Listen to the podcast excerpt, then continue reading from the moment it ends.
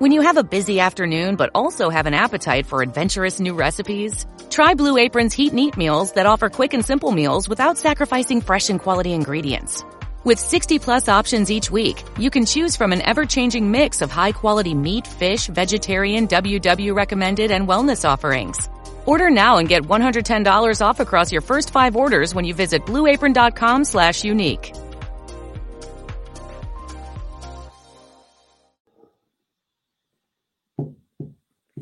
Hola amigos, ¿cómo están? Yo soy Gaby. Y yo soy Poncho. Y como cada semana nos vamos a terapiar de finanzas. El día de hoy traemos un invitadazo y vamos a platicar de un tema que es como muy, ¿cómo decirlo? Este, pues como muy picante, o sea, como que es de lo que todo el mundo habla siempre, lo que muchos, a muchos de nosotros nos interesa, que es dónde invertir este 2021. Además, creo que las condiciones, eh, creo que con, aquí con mi tocayo, con, con el invitado que tenemos hoy, podemos platicar, creo que cada mes o algo así, las condiciones siempre cambian, entonces, pues lo que era una buena idea de inversión hace tres meses no necesariamente lo es hoy, ¿no? Entonces, pues es, siempre es como, como importante hacer estos pequeños refresh, ¿no? Sí, y para eso tenemos de invitadazo a Alfonso Marcelo, que es un expertazo en, estos temas. Él también tiene una página de finanzas personales, que también les vamos a dejar al final los datos, pero aquí sí, vuélense, ya saben que la terapia es en vivo para que ustedes nos puedan dejar todas sus preguntas. Y pues les presentamos, aquí tenemos a nuestro invitadazo. Hola Alfonso, ¿cómo estás? Hola, ¿qué tal? ¡Qué gusto! ¿Cómo va todo? Ay, ¿cómo va el tema financiero? Ay, no, pues súper bien, aquí muy contento, pues uh, ya ven ahí con la, la, pasión de las finanzas, siempre eh, viendo temas de dinero, pero pues es que pues, así como todos, todo el mundo tenemos nuestras pasiones y bueno, a mí el tema de lo que son las, las finanzas personales siempre me ha gustado, pues 20 años viendo esto, 20 años aquí. no manches si, si te ves muy joven, Ay, desde que naciste andas en esto de la inversión. Desde que nací. sí, no, pero encantados. Oye, muchísimas gracias. Este qué padre, porque ya en una ocasión, bueno, no sé si alguien también de los que nos están acompañando ya nos han visto juntos, pero ya es, eh, no es la primera vez que estamos juntos. Ya estuvimos en un taller, ya estuvimos también en otro, eh, en, en otro podcast, ya estuvimos también ahora aquí en vivo completamente. Qué padre. Sí, muchas gracias por, por, aceptar nuestra invitación. Y fíjate que eh, eh, ya se están conectando. Muchas gracias a todos los que ya se están conectando. Acuérdense ayudarnos a compartir la transmisión y empiecen a dejarnos todas las dudas que tengan. No importa si son básicos, avanzados. Marcelo es un expertazo en esto y nos va a ayudar a resolver todo el enigma de cómo hacernos millonarios con poco dinero. no, no es cierto. Entonces, el tema de hoy, pues, ha causado eh, mucha controversia porque eh, las inversiones siempre es un tema del que queremos hablar, pero particularmente este año ha sido, o sea, desde que empezó la pandemia para ahorita, ha sido un tema bastante relevante en el tema de finanzas personales y es lo que vamos a platicar con nuestro querido Marcelo. Así que vamos a empezar a, con las primeras preguntas que fueron las que hicimos nosotros, les ganamos. Y lo primero que, que yo te quisiera preguntar, eh, Marcelo, es, ¿Qué ha pasado con las inversiones en el último año y por qué? O sea, ha habido pues de todo, han salido instrumentos, se han cambiado, han subido, han bajado las tasas. ¿Qué es lo que ha pasado? Explícanos, por favor, en términos mortales. Ay, esas inversiones. Fíjate que, que sí, efectivamente han estado cambiando mucho y escuchamos muchas noticias.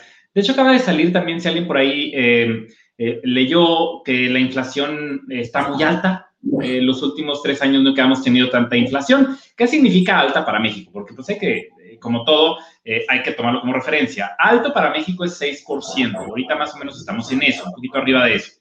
Entonces, ¿qué sucede? Que efectivamente las inversiones, todas las cuestiones de dinero, se mueven.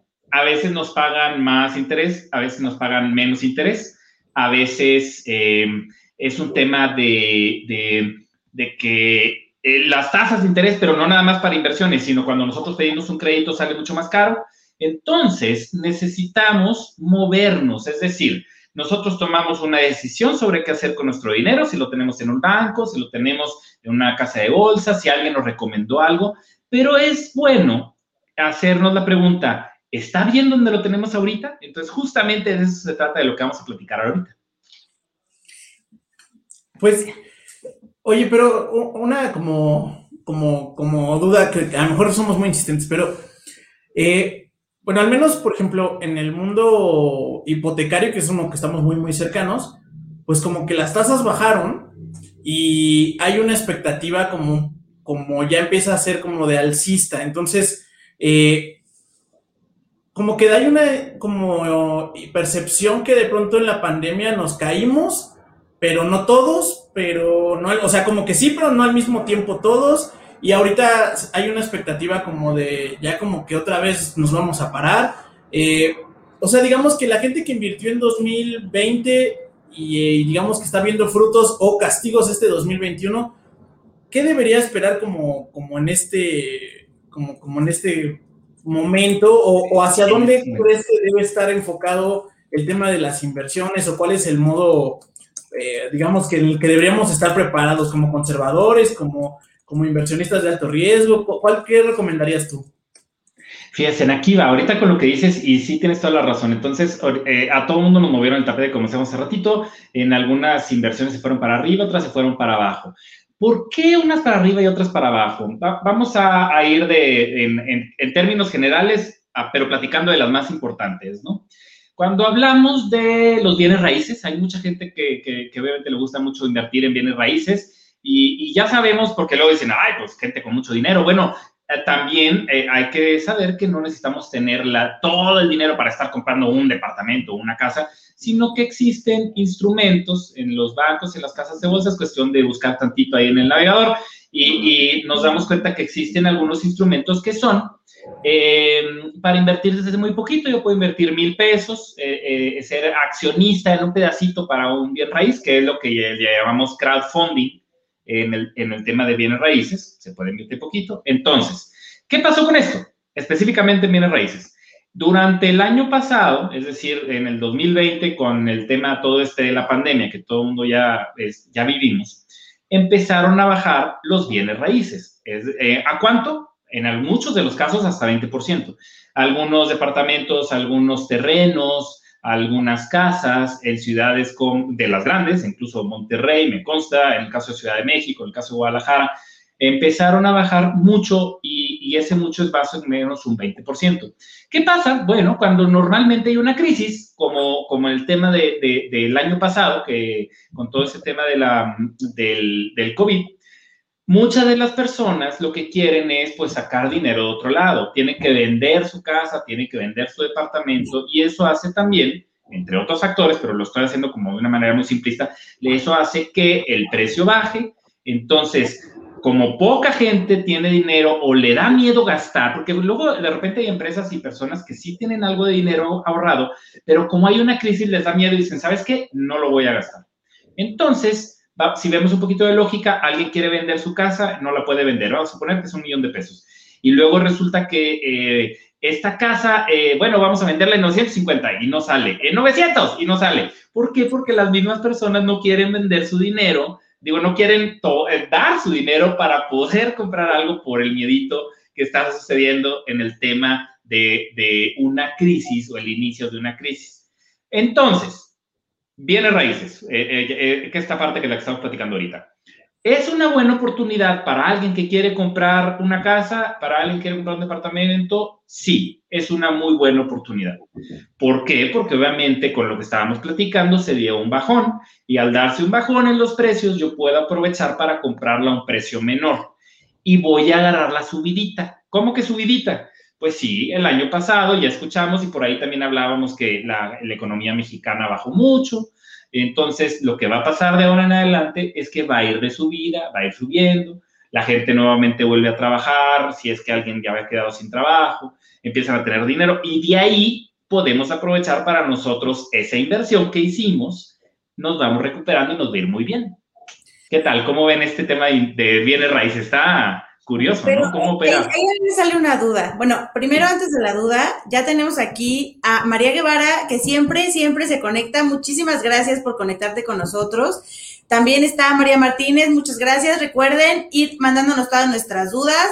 Marisol Villaverde también, que todos los live está aquí. Les agradecemos mucho por conectarse, pero vayan mandándonos todas, todas, todas las dudas que tengan para que para que Alfonso Marcelo nos las pueda contestar. Aquí, eh, referente a lo que nos dices, a mí me sale una duda. Eh, entiendo que lo que pasa es que cuando hay crisis, las tasas de interés en general tienden a bajar y entonces ahorita es por eso que ya se especula que vamos a tener tasas mayores, que, o sea, para todo, o sea, pueden crecer las inversiones, pero esto no fue propio de todos los tipos de inversiones. Entiendo que hay algunas inversiones que crecieron en la pandemia y otras inversiones que bajaron. Por ejemplo, un, caso muy fue CETES. O sea, mucha gente nos decía, oye, yo ya dónde invierto porque CETES está dando muy poquito, eso ya no es negocio. Entonces, en ese sentido, ¿qué fue lo que ha pasado? Porque, o sea, yo como sé si hay crisis, ¿dónde debo meter mi dinero? Porque hubo muchos que ganaron y pues donde yo tenía mi dinero que era en CETES, pues, pues ya no me daba nada. Sí, eh, ahorita que ven, fíjate qué bueno que, vamos, ahora vámonos a, la otra sección, que es la sección, le llamamos inversión, los financieros decimos inversiones bursátiles, porque bueno, ahorita hablábamos del tema de, de raíces, esa es una, eh, ahorita vamos a bursátiles y al ratito hablamos de las, de las que son como las nuevas, exóticas, diferentes, alternativas, y así ya viene siendo el tema de Bitcoin, por ejemplo. Pero, pero cuando estamos hablando de las bursátiles, ¿qué es bursátil? Bueno, cuando son las inversiones que podemos comprar en un banco, en una casa de bolsa, en una operadora de fondos, en una SOFIPO, es decir, cualquier institución que esté dentro de la registrada a la Comisión Nacional Bancaria de Valores, que nosotros la, que esté, esté regulada y esté eh, dentro de la Conducef, eh, también la podemos encontrar ahí. Bueno, todas estas instituciones venden instrumentos como los CETES, como los fondos de inversión, eh, incluso las acciones, pero específicamente tú ya comentabas, ¿qué está pasando con los CETES? Y, tratando de no, de, no hacerlo muy complejo el tema, porque la economía luego pues, puede ser ahí como un tema muy, muy complejo. Pero, pero fíjense aquí lo curioso. Una de las cosas que sucede cuando empieza a haber eh, eh, crisis y que el gobierno, el país, la misma gente, las empresas necesitan recuperarse, ¿qué es lo que, cómo te recuperas? Bueno, gastando. ¿Para qué? Para que la economía se mueva. Entonces, lo que se provoca con eso es al momento de bajar las tasas de interés, ¿quién las baja? Bueno, pues el gobierno también por ahí dicen, oye, se escucha ahí que el fondeo bancario, se escuchan esas frase rara de los financieros, pero, pero al final de cuentas hay una tendencia del gobierno que marca la pauta. Bueno, cuando digo gobierno estoy hablando específicamente de Banco de México, no estoy hablando como que ningún eh, alcalde, gobernador, presidente, nadie toma decisiones de esas, sino el Banco de México, que es el que revisa la economía, ve por el tema de, cómo hacerle para que la inflación no nos afecte mucho, es decir, regula la inflación. Entonces se da cuenta y dice, a ver, ¿cómo le hacemos para que la gente gaste? ¿Por qué queremos que gaste? Porque queremos que la economía se reactive. Entonces dices, ¿y si bajamos las tasas de interés? ¿Qué haces cuando bajas las tasas de interés? Pues la gente que tiene el dinero dice, uy, no, pues para lo que me van a dar, si antes me daban el 8 y luego el 7 y luego el 6 y luego el 5, muchas de las personas dicen, no, pues mejor lo que hacemos es gastamos ¿En qué? Pues de comprar una casa o... De que me dé el 4 a que me compre el nuevo iPhone, pues mejor me compro el nuevo iPhone. ¿Sabes qué? Eh, suena broma, pero sí, o sea, de hecho, este, eh, eh, es cierto. O sea, digo, lo, lo, que pasa es que nosotros lo vemos y, y, a nivel personal, pero imagínate las empresas, imagínate este, la, una, un municipio, un municipio que también está haciendo, una universidad que también, porque las universidades también, las empresas pues tienen sus inversiones, ellos también tienen su dinero guardado. Entonces, vamos a suponer que es una empresa y tiene sus mil empleados y tiene un dinero guardado por, para sus emergencias, para sus cosas, así como nosotros a nivel persona, pero en empresa. Y la empresa dice, ¿sabes qué? Eh, me están dando un poquito interés, pues ¿cómo ves si mejor ahorita aprovechamos para hacer la modelación de las oficinas? Es más, la gente está en su casa por, el, por todo este tema, y entonces vamos a aprovechar para para remodelar, vamos, vamos a mover el dinero. Entonces la gente contrata gente y entonces lo que va a suceder es que más gente tiene trabajo y se reactiva la economía. Lo estoy platicando de una forma, eh, de, pues tratando de, de, de, hacer algo simplista, como comentábamos, la economía es algo muy complejo, pero de ahí empezamos a, a, a decir, ah, mira, sí es cierto. Entonces, si eso sucede, lo que está pasando con mi inversión pues es que entonces cada vez me van a dar menos. ¿Cero? No, no, no, no va a ser cero. De hecho, este, y menos en un país como México. Hay países en los que sí, en Estados Unidos casi te dan cero, y en otros países como Japón ha llegado a estar varias veces en negativo, y en algunos países en Europa. En otras palabras, Si yo estoy en Japón o en, en, Europa, en, en, el caso de Suiza, por ejemplo, que muchas veces sucede eso, y yo pongo mi dinero en el banco, me cobran. Me en una inversión, ¿eh? Entonces, ellos me van a cobrar por, no, por yo tener el dinero. Entonces, provocan que no, no, no, invierte en otra cosa, haz una empresa, lo que sea, pero aquí no lo tengas. En el caso de México, no. Eso no va a pasar, nunca vamos a llegar a cero, pero sí pasa como ahorita. Tenemos un 7 al 4 y pues como que qué poquito, ¿no? Sí, como que ya no tiene, pero fíjate que lo que yo percibo de la gente que nos busca es que, pues, la gente que, que, está dispuesta a invertir, digo, obviamente estamos hablando de niveles normales, ¿no? Personas que están haciendo a lo mejor su fondo de emergencia o que están ahorrando para un objetivo. Lo que ahora yo percibo que están buscando, no sé cuál sea tu percepción, no es necesariamente gastarse el dinero, sino migrarlo a fondos que les dé más rendimiento. Pero, ¿qué pasa o cómo yo podría diferenciar ¿en qué me estoy metiendo si, por ejemplo, yo veo que CETES me da el 4 y un fondo mágico me da el 15? O sea, ¿tú no recomiendas hacer un cambio de esa magnitud? Aprovecha los precios más bajos de la temporada de JCPenney, como toallas de baño Home Expressions Quick Dry a solo $4.88 y encuentra aún más ahorros en botas para damas y jeans para él y ella de marcas como St. John's Bay, Mutual Weave, Arizona y más, comenzando en $21.88 cada uno. Compre con estilo. JCPenney. Ofertas válidas hasta el 23 de octubre en selección de estilos. Los precios más bajos de la temporada se refiere al periodo del 31 de julio al 23 de octubre. Se excluyen del cupón. Mary redeemed a $50,000 cash prize playing Chumba Casino this year. I was only playing for fun, so winning this was a dream come true. Chumba Casino is America's number one social casino experience. It's serious fun. With over 80 casino style games to choose from, you too could win life changing amounts of cash. Be like Mary. Log on to chumbacasino.com and give them a whirl. That's chumbacasino.com. No purchase necessary, void or prohibited by law. 18 plus. Terms and conditions apply. See website for details. The voice in the preceding commercial was not the actual voice of a winner.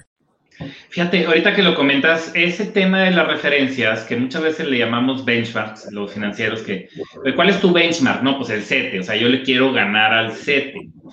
¿Existen muchas inversiones que le ganan al CETE? Sí, por supuesto, pero a medida que voy subiendo le voy aumentando riesgo. Si algo, para también tenerlo como referencia, si me pagan a mí por una inversión el 6% anual ahorita, o el del 6, 7, 8, 9 y hasta el 10, son inversiones que factibles, sí te las puedes encontrar. Y aquí un tip importante, en especial, si el, entre más chico el banco, no es una regla de oro, pero casi siempre sucede, casi siempre eh, va a pasar. Entre más chico es el banco, y vaya que en México hay 50 bancos, ¿eh? no todos son los bancos que vemos todo el tiempo, nos van a pagar más, más interés. ¿Por qué? porque obviamente como el banco es más chiquito, menos conocido, entonces nos pueden dar una mucho mejor tasa de interés que un banco grandote.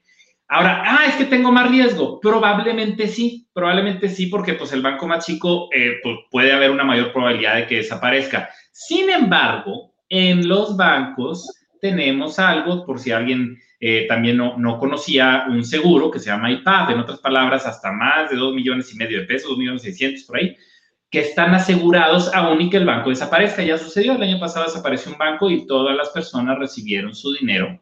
Y vaya que me consta porque mi hermana tenía dinero ahí y, lo y se lo regresaron. Entró el, el seguro, aunque el banco ya desaparecido, y sí. Entonces, aquí va un tip. ¿Qué hay que hacer? Si yo no me gustan los CETES, si no me gusta y estoy encontrando rendimientos muy pequeños, busquemos alguno de los bancos y ahí mismo en, en eh, los podemos encontrar ahí en, Google, ahí en el navegador, revisamos y, hay, hay varias opciones. ¿A que me den cuánto? Pues un 6, 7, 8, como digo, pues podríamos encontrar hasta un 9, 10, claro que sí lo podemos encontrar. Otra opción, Sofipo. Oye, ¿qué es eso? La sociedad, eh, Sociedades Financieras Populares. También la buscamos por ahí, nos vamos a encontrar varias. Y luego, aunque el nombre se oye raro, vamos a encontrar nombres que tal vez ya, está, ya hemos escuchado. Lo que pasa es que el, el nombre artístico, pues es el, el que escuchamos todo el tiempo, pero atrás de ese nombre existe una, una empresa sólida que está regulada y se llama Sofipo. Estas también, como son más chicas, son más pequeñas, nos pueden ofrecer una mejor tasa de interés. Podemos encontrar un 8, podemos encontrar un 10, por supuesto. Un 15, como el que comentabas, ya no es tan poquito riesgo. No es nada exótico, pues, de hecho, sí se puede conseguir perfectamente, pero nada más que estemos conscientes y que le preguntemos, si es que en el chat o si es por teléfono, por teléfono, pero que también revisemos para ver en qué nos estamos metiendo, porque ya es una tasa de que, pues no es gratis, ¿verdad? O sea, eh, lo, eh, lo, que está allá adentro, pues en algo estarán invirtiendo, probablemente sean bienes raíces, entonces tal vez, ah, bueno, probablemente sí me puedan dar esa tasa de interés, pero estar conscientes a dónde nos estamos metiendo, porque así como que regaladito y que alguien nos asegure que nos va a dar el 15, difícilmente va a ser. Sí, creo que ah, justamente me, ganaste el, término. Creo que la diferencia se llama la seguridad, ¿no? O sea, eh, como que entre, bueno, yo siempre en las asesorías, no, no sé si, si estoy asesorando mal ahora que te escucho, pero... no, no. Todo lo que les digo Poncho en las asesorías. Yo siempre digo, de la, de la tasa que se le llama referencia, que es el CETE tal cual, pues digamos que de dos puntitos o hasta el doble es razonable. Y a partir de ahí, ponte trucha, porque ya nadie te va a asegurar esa lana. Es decir, exacto. Generalmente ya esa lana ya tiene eh, letritas que dice, bueno, y si me va mal, no te doy nada, ¿no? O sea, ya, ya encontramos eh, como cláusulas del tipo, pues, pues a ver cómo nos va, digamos que es una apuesta, ¿no?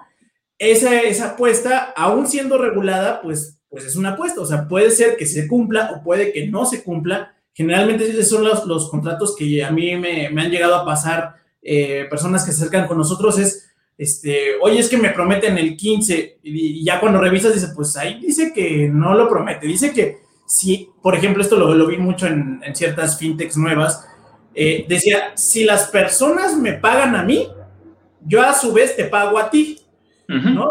Eh, que era como una, un, una función como de préstamo y ellos a cambio pues ganaban por ahí obviamente sus puntitos, ¿no? O sea, al cliente le cobraban como el 20% de interés y a ti te pagaban como el 15%. E, e, ese tipo de cosas, pues bueno, ya cuando lees el contrato, porque ellos bien seguros decían, no, no, no, pero es que eh, aquí dice que es seguro, no, dice que sí le pagan, ¿no? Eso, eso como que tenerlo como referencia sí es muy importante. Exactamente. Y bueno, eh, recuerden, ahorita ya vamos a empezar, ya vemos que hay varias preguntas para, para Alfonso, Marcelo, y vamos a empezar, pero antes recuerden compartir la transmisión. No importa si apenas están empezando a ver estos temas o ya tienen un poco más de experiencia, déjenos todo lo que piensan, si tienen alguna experiencia ya con alguna inversión que quieran compartir, que pueda ayudarle a alguien más para bien o para mal, ¿no? O sea, si es quemar alguna institución o, algún fraude o algo, también coméntenlos. Vamos a ver aquí una pregunta que, nos hace Marisol Villaverde y nos pregunta, hablando de bienes inmuebles, ¿qué opinas de la inversión en fibras?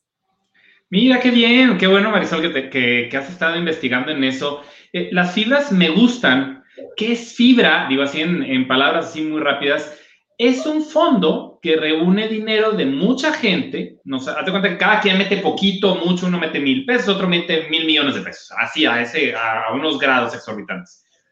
Pero lo que hace este fondo es que se pone como si fuera una acción de la bolsa. Ah, caray, se ve súper raro. Pues se ve raro, pero tampoco lo es tanto, porque imagínate que todo este dinero que se reúne lo, lo juntan todo en una bolsa y crean como que una empresa. Pero una empresa que en vez de estar haciendo galletas, lo que se va a encargar esta empresa es de comprar inmuebles y rentarlos. Y de esa forma, e, entre eso y entre comprarlos barato y luego venderlos caros, esos inmuebles van a ganar dinero. Entonces, haz de cuenta que ya no estamos invirtiendo en una empresa de galletas, estamos invirtiendo en una empresa que se dedica a bienes raíces. Ah, muy bien. Entonces, yo compro acciones, o sea, es decir, compro acciones de una fibra. Fibras hay muchísimas, desde la fibra 1, que obviamente es la fibra 1, fibra hotel, fibra, uy, o sea, hay muchísimas Ahí será cuestión nada más de investigar a ver qué tipo de fibra nos interesa. Hay muchas de oficinas, que alguien dirá, ay, oficinas no, porque ahorita la gente, ok, por pandemia. Bueno, pero tal vez la de los hoteles sí, porque ahora que se reactive, eso puede subir. Es, de eso se trata, de ver un poquito, de decir, bueno, este tipo de fibra yo podría meter mi dinero, yo no necesito tanto, puedo meterle mil pesos si quiero, y de esa forma yo puedo aprovechar que esa empresa que, que que renta o que compra hoteles y luego que y, lo compra departamentos, al momento de manejar y estar rentando todo eso, a mí me van a dar la parte proporcional de mi ingreso. Así es como funciona una fibra.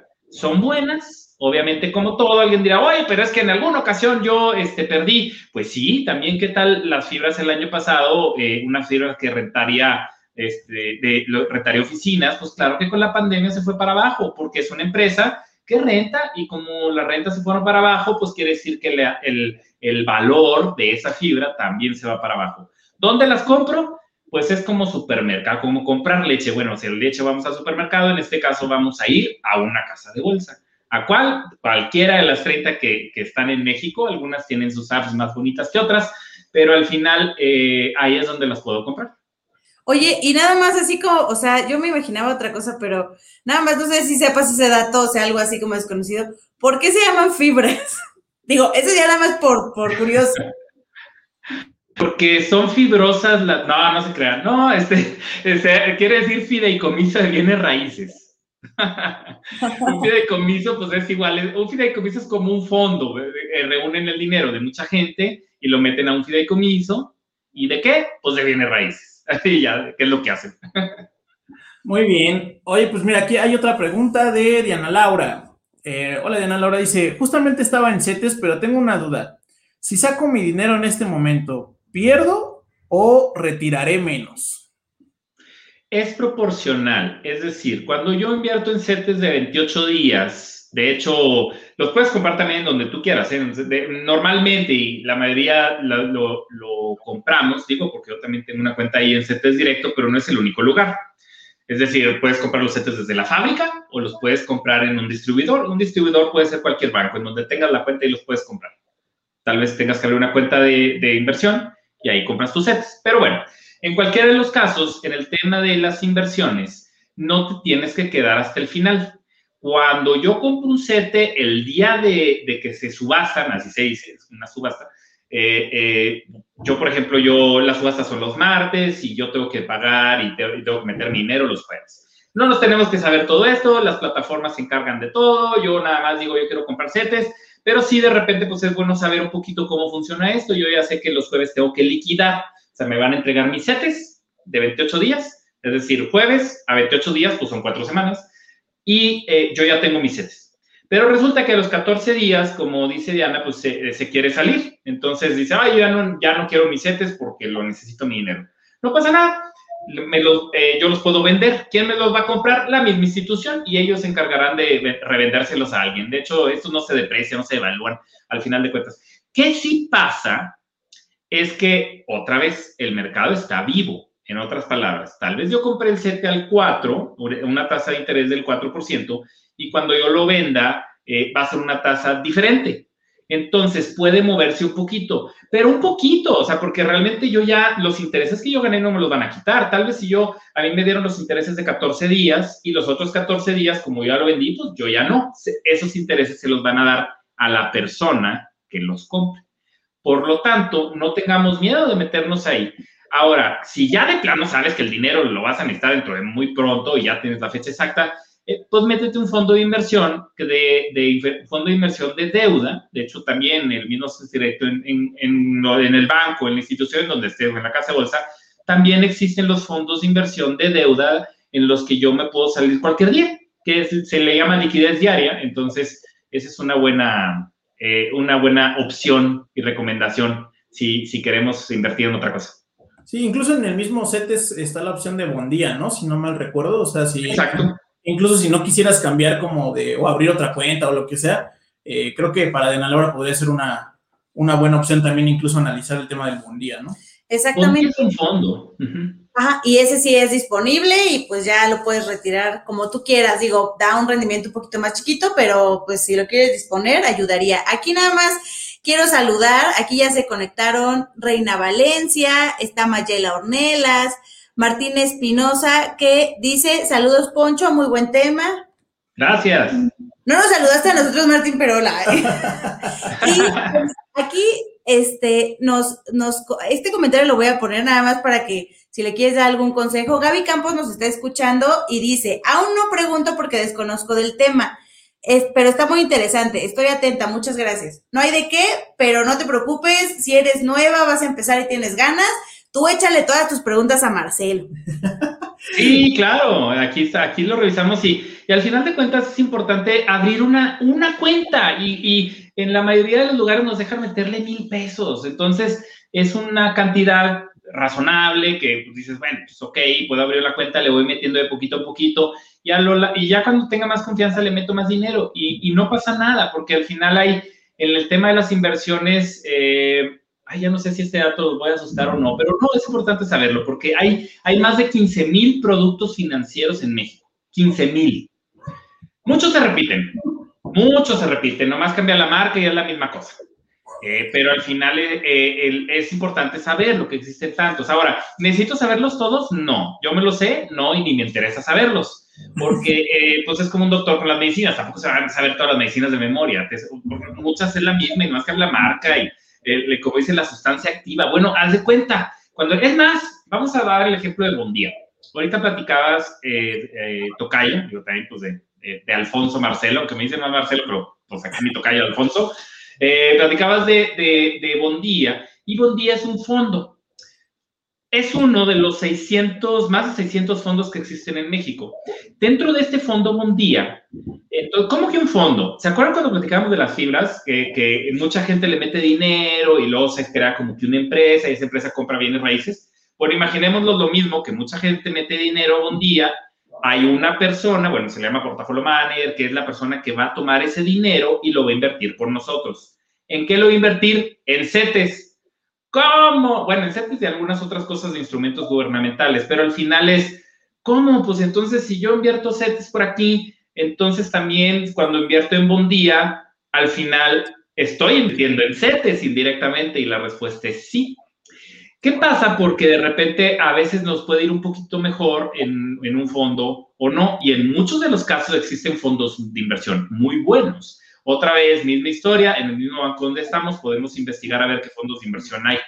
Porque hay, un, hay una persona, el portafolio Manel, que está tomando el dinero de toda esta gente, que está tradeando, ahora sí, que es la persona que está compro, vendo, compro, vendo. Entonces, al momento de hacer eso y hacer sus análisis y ver en qué invertir y todo, Obviamente no puede hacer lo que se le ocurra. Ah, cada fondo tiene reglas. Hay unos que no pueden invertir en nada más que conservador, otros mm, puras acciones, otros solamente en cosas de Estados Unidos, etc. Entonces, dentro de esas reglas, se mueve por ahí, empieza a comprar y vender cosas y le puede ir muy bien. Y de hecho, por eso existen los fondos, porque lo que tratan es decir, ¿sabes qué? Si a la gente no le gusta el CETE porque está muy bajo, entonces hay que hacer en este fondo para que le vaya mejor y a la gente le va a ir mejor. ¿Qué tan mejor? Pues 5, 6, 7, 8, 9, 10%. Superamos eso, ya es otro nivel de riesgo. Oye, Tocayo, y la, la pregunta del, del millón, este, bueno, que creo que al final si piensas que el trabajo duro y el lujo no van de la mano, ponte troca. Porque los interiores de la nueva Chevy Silverado High Country tienen superficies de asientos en piel perforada y pantalla táctil de infoentretenimiento de 13.4 pulgadas en diagonal. Ponte troca con la nueva Silverado High Country 2022. Pues todos de una u otra forma estamos empezando en algún punto del nivel de las inversiones. O sea, hay quienes decimos, bueno, ya dominé el CETE, ya dominé el seguro, ya dominé, pero hay, por ejemplo, como, como comentario hace rato, que nos decían, oye, pues yo no tengo la menor idea. ¿Cuál es como que, o, cuál crees que sea como un buen inicio en el, o cómo elegir un, o cómo empezar en el mundo de las inversiones? Decías por ahí, este, eh, pues bueno, hay 15 mil opciones y hay opciones desde mil pesos, pero concretamente, eh, tú si le tuvieras que dar así como, mira, con esto empiezas a gatear o con esto empiezas a caminar, ¿cuáles opciones les dirías que, serían como las buenas para empezar?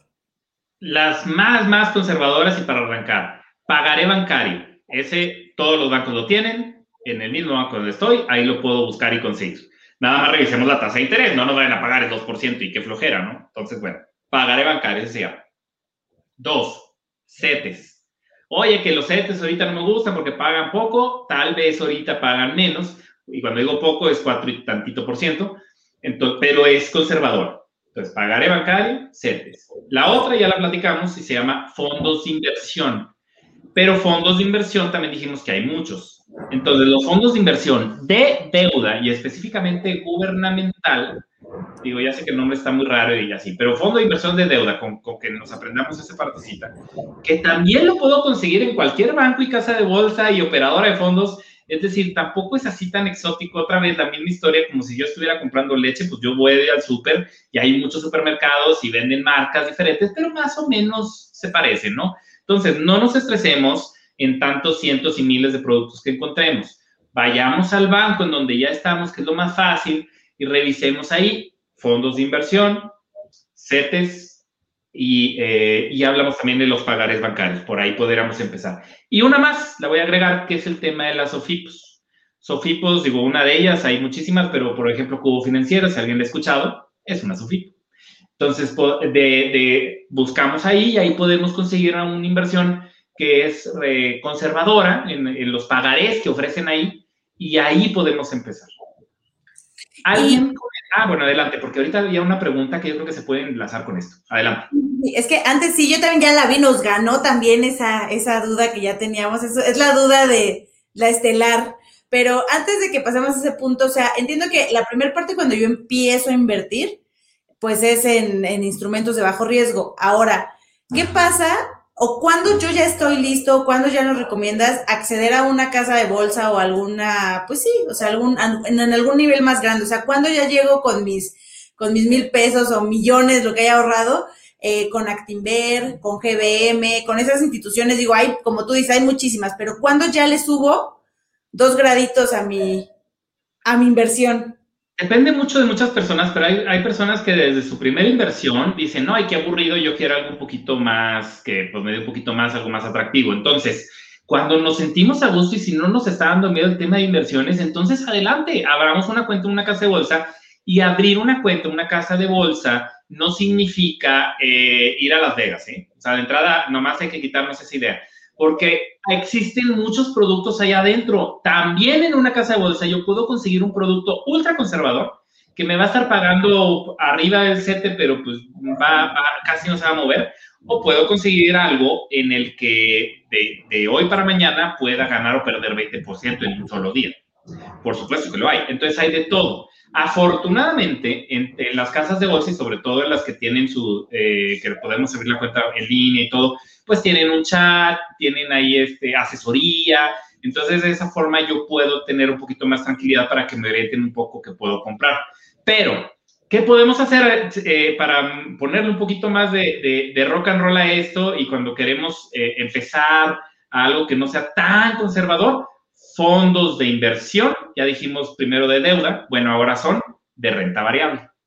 Entonces, la diferencia entre estos dos, los de deuda van a ser muy conservadores, porque puede que adentro inviertan en los CETES, como decíamos hace ratito, pero los fondos de inversión de renta variable van a invertir en acciones. ¿Cómo qué? Ah, pues hay de todos, hay algunas que son de, hay fondo de, de renta variable de acciones tecnológicas fondo de renta variable de acciones europeas, fondo de renta variable de acciones mexicanas, fondo de renta variable y así. Entonces, hay unos que estarán, invierten en cosas en Japón, otros en todo el mundo.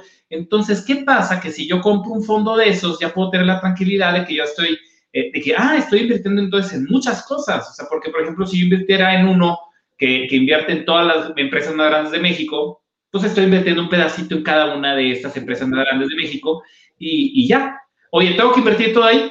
No, probablemente invierto 10% de dinero ahí y el otro 90% muy conservador hasta que, y, lo, y lo vamos invirtiendo. O si alguien que está aquí que quiere entrarle más fuerte, pues le puede poner el 80% en acciones y adelante, a sabiendas que de repente le puedes perder un poco o, o luego le ganas ese poco y ese mucho.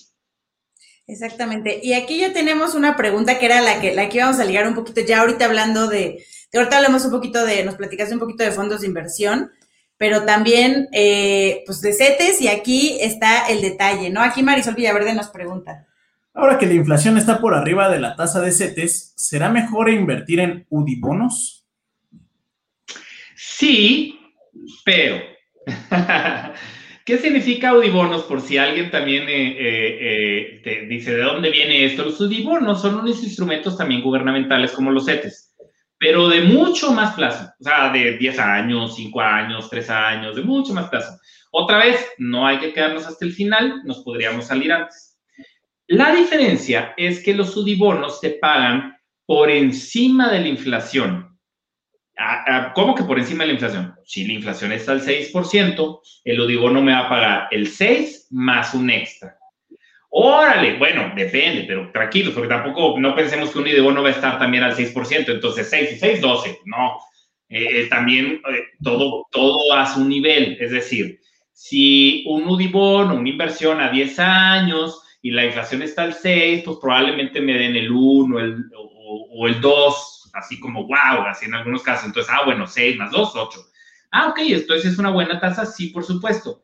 Nada más que aquí hay un tema que eh, cuando, cuando yo invierto en esto, no es tan conservador como un CETE, porque al momento de yo quererlo vender, puede ser que en ese momento, eh, pues se hayan movido las tasas de interés, entonces eh, yo tenga que, tal vez no gane tantos intereses como creía. O sea, en otras palabras es, oye, pero a mí me han dicho que me iban a pagar el 6 más el 2, el 8. Pues sí, pero el día que lo vendiste pasó algo con el mercado, entonces pues en los cálculos te queda el 4. ¿Cómo? No, pues sí, pues ah, así pasó en ese momento. O te queda el 10. Tampoco es que millonario y hacen eso. ¿Cómo? Tú ya te sientes millonario con tu interés y resulta que quedas igual. Exactamente. Ahora, entonces, ¿es malo los bonos? Para nada, son muy buenos. ¿Son conservadores como los CETES? No, es el siguiente nivel. Entonces, si yo quisiera algo más arriba, eh, respuesta concreta con lo que decía Marisol, sí, puedes comprar audibonos, no va a ser tan conservador, le vas a subir a un nivel intermedio, no es avanzado, pero le vas a subir a un nivel intermedio, eh, te van a pagar si, te quedas por más tiempo y es más, si te lo quedas hasta el final, sí te pagan lo que te dijeron, ¿eh? O sea, es decir, el problema es cuando te sales. Pero, cuando te sales, pues las condiciones de mercado son las que mandan. Si alguien no te lo quiere comprar, pues como un auto, oye, yo lo quería vender más caro. No, pues perdón, pero es lo que, es lo que te doy.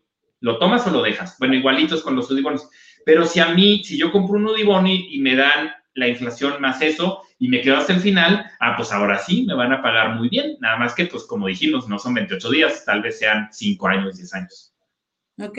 Muy bien, pues ya tenemos también otra, otra, un par de preguntas adicionales. Recuerden que eh, hacemos esta terapia de finanzas en vivo con la idea de que nos hagan llegar todas sus dudas, todos sus comentarios, sus traumas, sus consejos y todos digamos que salgamos de esta sesión un poquito menos este, espantados por el tema de la inversión o al contrario, con muchos ánimos de ya estar invirtiendo. Entonces, eh, continúen, por favor, compartan la transmisión. Y bueno, aquí ya Belén Bautista nos hace una pregunta. Bueno, de hecho son dos, ¿no? Este, dice, uno, ¿es lo mismo fibras que crowdfunding? Y dos, si ya estoy dado de alta en el SAT bajo un esquema de sueldos y salarios, quiero invertir en fibras, ¿tengo que darme, darme de alta bajo otro esquema? Qué buenas preguntas, qué raro, porque sí, sí son preguntas que, que, que obviamente no, no, no, mm, pues no se consiguen tan fácil la respuesta. O sea, a veces podemos estar buscando en internet y luego no le, no le encontramos. Y aquí va la respuesta de las dos. No es lo mismo. Las fibras es como una acción. Entonces, esa la voy a comprar como si estuviera comprando acciones de Cemex, Alsea, Bimbo, lo que, Aeroméxico, lo que me digas. Eh, la compro en una casa de bolsa. Un crowdfunding, estamos hablando de fintech, son instituciones nuevas, eh, unas muy buenas y muy grandes, Simplemente eh, no son bancos y no son casas de bolsa, se dedican a otra cosa. ¿Qué otra cosa? Bueno, en algunos casos, que yo creo que también por ahí viene la pregunta de Belén, que en algunos casos, por ejemplo, existe un crowdfunding de bienes raíces. Hay varios por ahí. ¿Y qué es lo que hacen? Reúnen dinero de la gente, crowdfunding, entonces es el fondeo de crowd, que es gente. Entonces, de, de todas las personas reúnen el dinero y con ese dinero, entre muchos, compran eh, un edificio, un departamento, algún bien raíz, pero estás hablando de una empresita que, como decíamos ahorita, pero es lo mismo que las fibras. Bueno, nada más que las fibras lo hacen a nivel, este, a nivel casa de bolsa, empresota enorme, porque pues no puede haber una fibra que valga un millón de pesos, ¿verdad? Son, son cientos o miles de millones de pesos, son empresas muy grandes. Y en el caso del crowdfunding, normalmente son proyectos más pequeños compran un departamento, compran una casa, y luego cuando sucede eso, eh, hay otra y hay otro grupito de crowdfunding que invierte en esa otra, y luego hay otro grupito de crowdfunding que invierte ahora en, en unos consultorios dentales, por ejemplo. Entonces, es diferente forma de invertir. ¿Cuál es mejor? Pues sinceramente en las dos les puede ir muy bien. Podemos ganar mucho dinero en cualquiera de las dos. En el caso del crowdfunding puede ser que ganemos un poco más. ¿Por qué? Porque estamos hablando de empresas más pequeñas y más nuevas. ¿Y qué dijimos de cuando estamos hablando de una empresa más pequeña y más nueva? Que puede tener un poco de más riesgo. Y cuando tiene un poco de más riesgo, puedo ganar un poco más. Me tiene que ofrecer más rendimiento, si no, no me meto. si no, mejor me voy a lo seguro. claro, sí, totalmente. Y eh, te, te, ponía aquí otra pregunta. Ay, la dos. lo de la de si necesita eh, cambiar su esquema, si compra fibras. Bueno, si quiere invertir en fibras, si necesita hacer algo con el SAT. No, nada, absolutamente nada. De hecho, eh, en el régimen en el que estés, puedes invertir y, oye, y el tema de impuestos, no te preocupes. Cualquier inversión que tengas ahí en una casa de bolsa o en un banco, esa institución se va a encargar de retenerte ese dinero. Porque sí, todas las acciones, todos los instrumentos hay que pagar impuestos.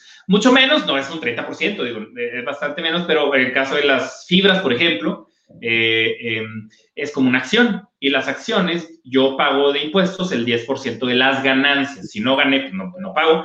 Pero, oye, ¿lo tengo que pagar así? No, la casa de bolsa me lo va a retener. El día que me toque, en abril, que me toca hacer la declaración anual, ya cuando, cuando, normalmente, en, el caso de, de sueldos salarios o, o, Godín o, en, el, el, RIF también, pero bueno, como persona física, pues hay que hacer nuestra declaración anual y en ese momento va a aparecer ahí, eh, en lo que estuve invirtiendo, cuánto me quitaron de impuestos y si me quitaron de más, ahí se hace el match y ya me lo regresarán. Y pues bueno, es parte del, del tema, pero no hay que hacer nada. Ah, perfecto. Mira, aquí ya tenemos otras preguntitas. Muy bien, ustedes síganos preguntando para aprovechar todo el tiempo aquí con, con el experto. Martín Espinosa primero nos saluda, no, no te preocupes, aquí nosotros nada de metiches. Tú veniste a ver a Poncho y nosotros aquí de metiches. Y nos dice que lo conoce, por eso lo saluda. No te preocupes, así también nos, nos saludan. Conoce los 604. Sí, y dice, eh, una duda que tiene. ¿Tú recomiendas invertir en seguros? Porque creo que aquí también podemos garantizar proyectos a mediano y largo plazo. Sí, correcto. Y, y, lo, acabas de poner bien, mediano y largo plazo. El error luego que de repente varias personas cometen es que, oye, es que eh, invertir en un seguro de inversión, es decir, que tiene una combinación entre un seguro y una inversión. ¿Cómo que significa eso? Bueno, pues al final que yo estoy invirtiendo a, por ejemplo, para que me den una cierta cantidad dentro de 10 años, 20 años, por eso estamos hablando de largo plazo, el día que me jubile. Pero si me llego a morir antes, entonces hay unos beneficiarios y es como si hubiera completado esa cantidad y esa cantidad se le va a beneficiar. Por eso también tiene un seguro. Entonces es una combinación de las dos cosas. ¿Me conviene? Pues si voy a largo plazo, sí me conviene. ¿Por qué? Si yo llego a contratar un seguro para jubilación, para los 65 años, suponiendo a alguien que tenga 30, entonces tú dices, ay, bueno, faltan muchos años, todo va muy bonito, perfecto. Y, de, y 10 años después, después de, de, los 30, los 40, dices, ¿sabes qué? Ya no puede pagar, ese compromiso ya no puedo, estoy con el tema y dos hijos, lo que sea. Entonces, en ese momento lo cancelo. Híjole, ahí sí va a ser un... Me va a costar mucho, mucho. Es altamente probable que, reciba una fracción de lo que yo le invertí. Eh, va a ser un problema, porque al final, si yo lo hubiera invertido en otro lado, pues esa cantidad lo hubiera podido sacar perfecta y acá me van a castigar. Pero si me quedo hasta el final, ahora sí, vienen los premios. Y ahí es donde eh, voy a recibir una excelente cantidad y entonces ese seguro que, de inversión me va a salir súper bien. Digamos que esa es nada más la regla de oro, no te salgas. Sí, digamos que es, es una opción, pero creo que ahorita dijiste algo muy importante. Tiene que ser un proyecto, el, retiro está casado con los temas de, seguros, o sea, es algo muy común en, en, seguros, pero digamos que si yo lo que quiero es ahorrar para mi fondo de emergencia, pues no es un seguro, como tal, una prima de seguro, pues no es la opción. Si yo quiero ahorrar para mis vacaciones, pues no. Si quiero ahorrar para dentro de 20 años y comprometerme y tener el hábito, y obviamente me interesa tener un seguro, son una gran opción. Sí, creo que los, los conceptos más comunes de seguros donde yo pienso que es una gran idea eh, es el tema del retiro, como, como acaba de decir tocayo, siempre pensando en no, ese dinero no lo voy a tocar, no lo voy a ver hasta que sea viejito. Eh, y el otro, pues creo que también es el tema de, para las personas que tienen este, hijos, el tema del seguro educativo, pues también hace mucho sentido porque es como, pues es una deuda contigo mismo y ya sé que de todos modos voy a pagar colegiaturas, bueno, pues entonces es una gran idea. Creo que ahí están muy clavados y para esos para ese tipo de proyectos es muy buena idea eh, tengan este tipo de instrumentos, ¿no? Exactamente. Y aquí tenemos otra dudita. Nos dice Jazz, ¿pueden explicar cómo se deducen los impuestos de dividendos, intereses y crecimiento en el capital? Ya te voy a quedar un poquito mal, porque yo soy financiero y no fiscalista, y en ese sentido no quisiera decir algo que no. Pero te voy a decir lo que sí como financiero me lo tengo que saber, porque aunque no sea, eh, sea un experto en el tema de impuestos, es súper importante. Platicábamos hace ratito que todas las inversiones, bueno, en términos de inversiones bursátiles, cuando yo invierto en CETES, cuando yo invierto en acciones, invierto en fondos, tengo que pagar impuestos. Lo más general, así, como que las dos reglas principales, existen ciertas variantes, pero eh, es en deuda, a mí me van a quitar el 0.97% de, de mis ganancias, del rendimiento. A ver, pero ¿cómo está eso? Es decir, si una inversión me da el 5.97 de rendimiento al año, en realidad a mí me van a entregar el 5%, porque ese excedente de 0.97%, eh, ese me lo van a quitar. ¿Cómo? El banco, la casa de bolsa, los CETES, sí, por supuesto, los CETES también. Entonces, esos me van a quitar todavía más en un porcentaje, casi el 1%. En el caso de las acciones, en el caso de una inversión en una casa de bolsa que tenga que ver con acciones, con fibras, con algún otro instrumento eh, eh, que, que sea de renta variable, ahí me van a quitar el 10% de lo que gane, cuando gane, obviamente. Entonces yo gané una acción de, de 100 pesos, subió a 110, bueno, pues yo debo un peso. ¿Por qué? Porque los 10 pesos que subió, me quita el 10% y bueno, pues eso. Pero al final, ya cuando haga mi declaración anual, van a, va a venir todo y ahí se va a hacer un match. Es decir, todas las inversiones ganaste, perdiste, entonces las pérdidas se compensan con las ganancias, porque probablemente una acción yo tuve una pérdida enorme, entonces eso se va a hacer más con la que yo gané mucho. Es decir, es un cálculo, por eso digo, es un cálculo ya más complejo y ahí sí es un tema, y así como también decías el tema de dividendos, eh, que es cuando yo tengo una acción y luego pues me dan una parte de dividendos, a la empresa le fue muy bien, bueno, pues también hay, que, hay que estar pagando cosas de impuestos, pero hasta ahí puedo decir, ya no me quiero comprometer a, a ir a un paso más allá porque este ahora sí ya es un tema de fiscal, pero bueno, es tan interesante luego eh, eh, tocar más ese tema con algún fiscalista. Sí, de hecho, creo que este, sí, ese, ese, tema por sí solo da para un, un, episodio Y, este, bueno, yo, yo en lo personal, porque ya, ya no tenemos tanto tiempo, este, pero, y también sé que es casi propio de un podcast por sí solo, pero, este, a mí en, en las asesorías recientemente como que otra vez regresó, y digo otra vez porque sí lo vi muy cíclico, o sea, me refiero a que al final del día, pues somos presas todos de lo que consumimos en información, entonces cuando vemos información de X o Y empresa o X o Y instrumento, pues como que se vuelve a poner de moda. Eh, el tema de las famosas criptomonedas y los bitcoins, eh, ya tenía muchísimo que no me preguntaban si eran buena opción o no. Y este, y pues bueno, por ahí un señor que se llama, que tiene mucho dinero, se llama Elon Musk, pues como salió a decir que era muy buena idea y compró no me acuerdo cuántos, este, cuántos millones, pues otra vez lo puso de moda y creo que, insisto, yo sé que de pronto es muy complejo para los siguientes minutos, pero este, quería, quería, digamos que escuchar y saber tu opinión eh, yo ahorita te platico la mía, pero eh, primero, pues el expertazo. Entonces, tú, cuéntanos, ¿cómo ves estas cosas de las criptomonedas? ¿Está bien? ¿Está mal? A mí me dan un poco de terror, pero cuéntanos tu opinión. ¿La recomiendas o oímos corriendo a otro lado mejor? Pues es que es, es, muy curioso y yo sí creo en las criptomonedas que llegan para quedarse. Hay cientos, cientos, y de hecho mucho más de cientos, son miles, pero en realidad muchas las crean y nada más así, son como de juguéticas y nadie cree en ellas. Pero hay cientos de criptomonedas, la más famosa es Bitcoin, pero existen muchas más. Luego se puso de moda una que se llama Dogecoin, que empezó como una broma y de hecho es un perrito el que sale ahí, pero bueno. Eh, eh, que son un poco más serias, como el caso de Ethereum, Ethereum Ripple, Litecoin, existen muchas criptomonedas, pero bueno, casi todo el mundo lo que escuchamos es Bitcoin. Eh, eh, ¿Llegaron para quedarse? Pues sí. ¿Y por qué? Porque al final de cuentas el principio de estas monedas es, es bueno, de que a mucha gente tiene mucho interés en eso, que es no pertenecen a ningún país. Bien, entonces ya desde ahí ya están agarradas de algo importante. Pero entre, dependen de que la gente crea en ellas.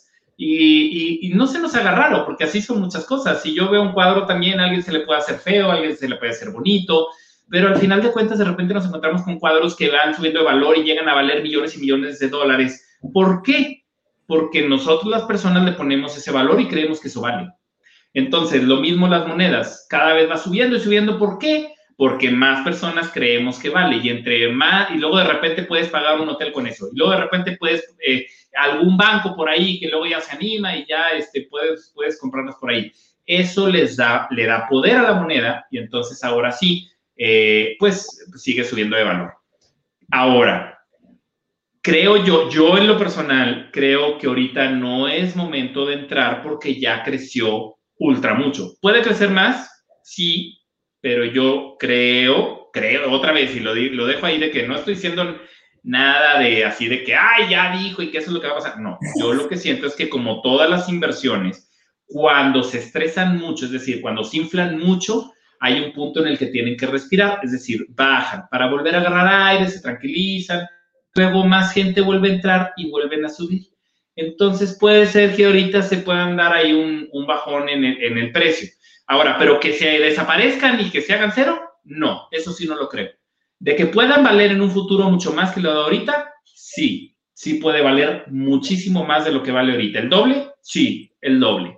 Pero en el camino va a haber baches. Entonces, si no nos asusta el hecho de que de repente tengamos eh, eh, no sé, 10 mil pesos y esos 10 mil pesos se nos hagan 7 mil de la noche a la mañana, aunque luego los podamos recuperar, bueno, si no nos, si no nos asusta, adelante. Ok, pues sí, la verdad es que creo que es un tema muy, este, pues sí, o sea, como que, que yo, también coincido en que al menos por un rato va a seguir en la mesa en lo que se entiende si se va a regular, si no se va a regular, si si, si de verdad vamos a poder usar ese tipo de monedas en el día a día, ¿no? O sea, ese tipo de... Porque si no es transaccional, pues como que eh, se vuelve un tema casi casi como lo que acabas de decir, de ver un cuadro, ¿no? O sea, si no tiene alguna funcionalidad práctica con la que puedes intercambiar cosas, pues se vuelve muy teórico para mí, para mi punto de vista. Eh, coincido en ese tema de que pues es este eh, pues sí, es un tema de creencia, pues el, dinero en sí es un tema de creencia, o sea, que tú le des un papel con la figura de Sor Juana a alguien y eso compra algo, este, pues, pues este, obviamente es porque creemos en eso, eh, es teórico, pero, este, pues sí, eh, al hacerlo tan, tan digital, tan, este, y tan en poder de todos, pero de nadie, no sé, me, causa un poco de, intriga qué va a suceder. Algunos países han querido pues vetarlas por el tema de, lavado de dinero y porque pues justamente se presta a transacciones pues obscuritas porque no están reguladas por ningún gobierno justamente. Entonces, pues creo que, eh, bueno, yo, yo lo coincido en que, en que es un tema aún a evaluarse y como que no, no, no sé si, si debería ser un buen momento o no considero que sea un buen momento también para, para comprarse. Yo creo que eh, yo de repente como, como me siento, es que como que yo ya soy esa tía que no está entendiendo bien este por qué invierten en criptomonedas. Yo no estoy en contra de ellas, creo que hay que tenerles respeto y, entender muy bien, como tú bien dices, este, Marcelo, que qué es lo que está pasando, o sea, cómo funcionan, que al final pues va a crecer y luego se va a desinflar. Y digo, lo malo es que como cualquier inversión no puedes saber qué momento es el que, o sea, qué momento es el que se va a desinflar, pero por lo que nos dice sí se puede prever, o sea, no se podía prever cuándo iba a subir, pero ahorita ya que está subiendo, ya seguramente pronto, en un, en un futuro tal vez no muy lejano, pueda volver a bajar. Entonces tengan mucho cuidado con eso y pues ya para finalizar, porque se me pasó de volada, ya llevamos una hora aquí en el chisme de las inversiones. Les agradecemos muchísimo a todos los que se, a los que se conectaron. Y ya nada más aquí al final nos saluda Blanca Bermúdez. Blanquita, gracias por conectarte y vernos aquí. Hola, Este, y ya, ya la última cosa que, que me gustaría este, como preguntarte para cerrar es ¿qué le recomiendas a la, o sea, un consejo, si tú pudieras dar solo un consejo, el mejor consejo que a ti te hayan dado o que tú hayas escuchado sobre este tema, ¿cuál sería? Que ahora, haz de cuenta que quedó como anillo al dedo ahora sí, porque tú ya lo dijiste, nada más que, de hecho, eh, es justo lo que, mi, consejo, siento que el más importante para el tema de inversiones, y lo acabas de decir, Gaby. Entonces, recordando, y aquí va mi consejo, no inviertas en lo que no conozcas. Esa es regla de oro en las inversiones. Si yo quiero invertir en fibras, hay que leer tantito, aunque sea un poquito, para saber en qué me estoy metiendo. Si yo no sé de bitcoins y nada más me meto porque a mí me lo recomendaron a ciegas, entonces cuando sucedan cosas, no voy a saber qué está pasando, me voy a asustar, eh, eh, no voy a estar preparado para lo que viene. Entonces mi consejo es ese. Si no conocemos, no invertimos. Entonces, leemos tantito, aprendemos tantito y ya cuando sienta la tranquilidad de que va, este tipo de inversiones para mí, en ese momento invierto. Buenísimo el consejo, pues te agradecemos muchísimo. O sea, estos temas dan para, o sea, uno solo de fibras, uno solo de criptomonedas, uno solo de proyecto. Este, tú hasta los dividiste en este, bueno, en, renta fija, eh, hay de renta variable. Entonces, pues este tema da para muchísimo. Te agradecemos muchísimo la invitación. Seguramente te vamos a atender muchas más veces por aquí porque pues nos encanta platicar contigo de estos temas que son fáciles, pero de repente complicados, pero son bastante necesarios para el día a día. Sí, de verdad te agradezco. Ah, excelente. Porque de verdad, eh, o sea, para nosotros es como, como un tema de pronto abrumador, o al menos así yo me siento. Hay tanta información, hay tantos instrumentos, hay tanto de todo, pero a la vez no se explica mucho cómo se come. O sea, me refiero a que este, no, sí, invierte, qué tonto si dejas tu dinero en el banco. Pues sí, güey, pero ¿cómo se come eso? O sea, eh, ¿dónde meterlo? ¿Cómo empezar? Todo es, es de pronto abrumador. Y luego además tenemos, eh, bueno, esa es eh, una opinión, pero tenemos el problema a veces de, de, cuando te duele algo y le preguntas a Google, oye, tengo un tic en el ojo y lo primero que te dice es, ah, pues vas tienes cáncer, estás a punto de morir, ¿no?